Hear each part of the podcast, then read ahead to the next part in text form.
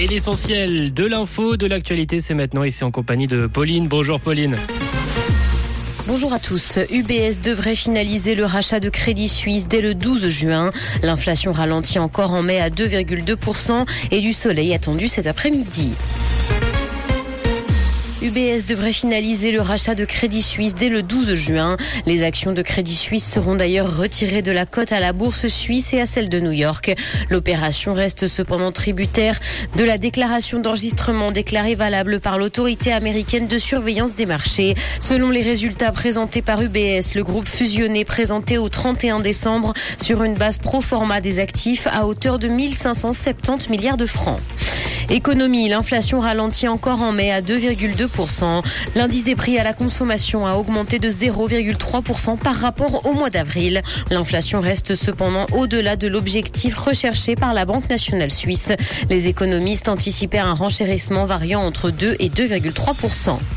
Swisscom gèle les prix des abonnements jusqu'à fin 2024. C'est ce qu'a annoncé le directeur de la firme et ce malgré le renchérissement. Swisscom pense pouvoir compenser la hausse des coûts par des économies Les coûts estimés pour cette année sont de 50 millions de francs. Son directeur a par ailleurs indiqué que la situation sera réévaluée en 2024 afin de savoir ce qu'il va se passer pour l'année suivante.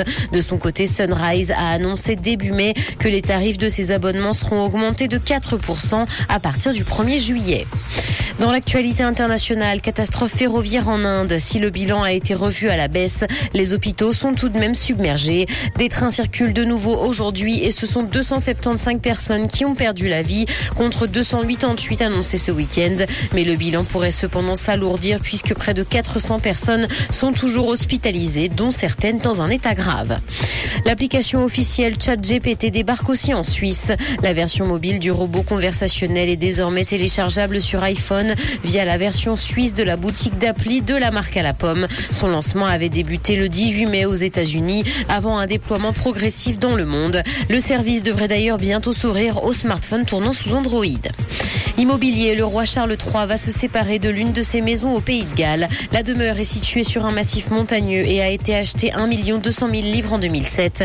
Elle comprend une ancienne remise ainsi qu'un terrain de 192 hectares. S'il soutient rester passionné par le Pays de Galles, le roi souhaite vendre parce qu'il estime qu'il y passera peu de temps. Il préfère donc s'en séparer et réaliser ainsi des économies. Rouge.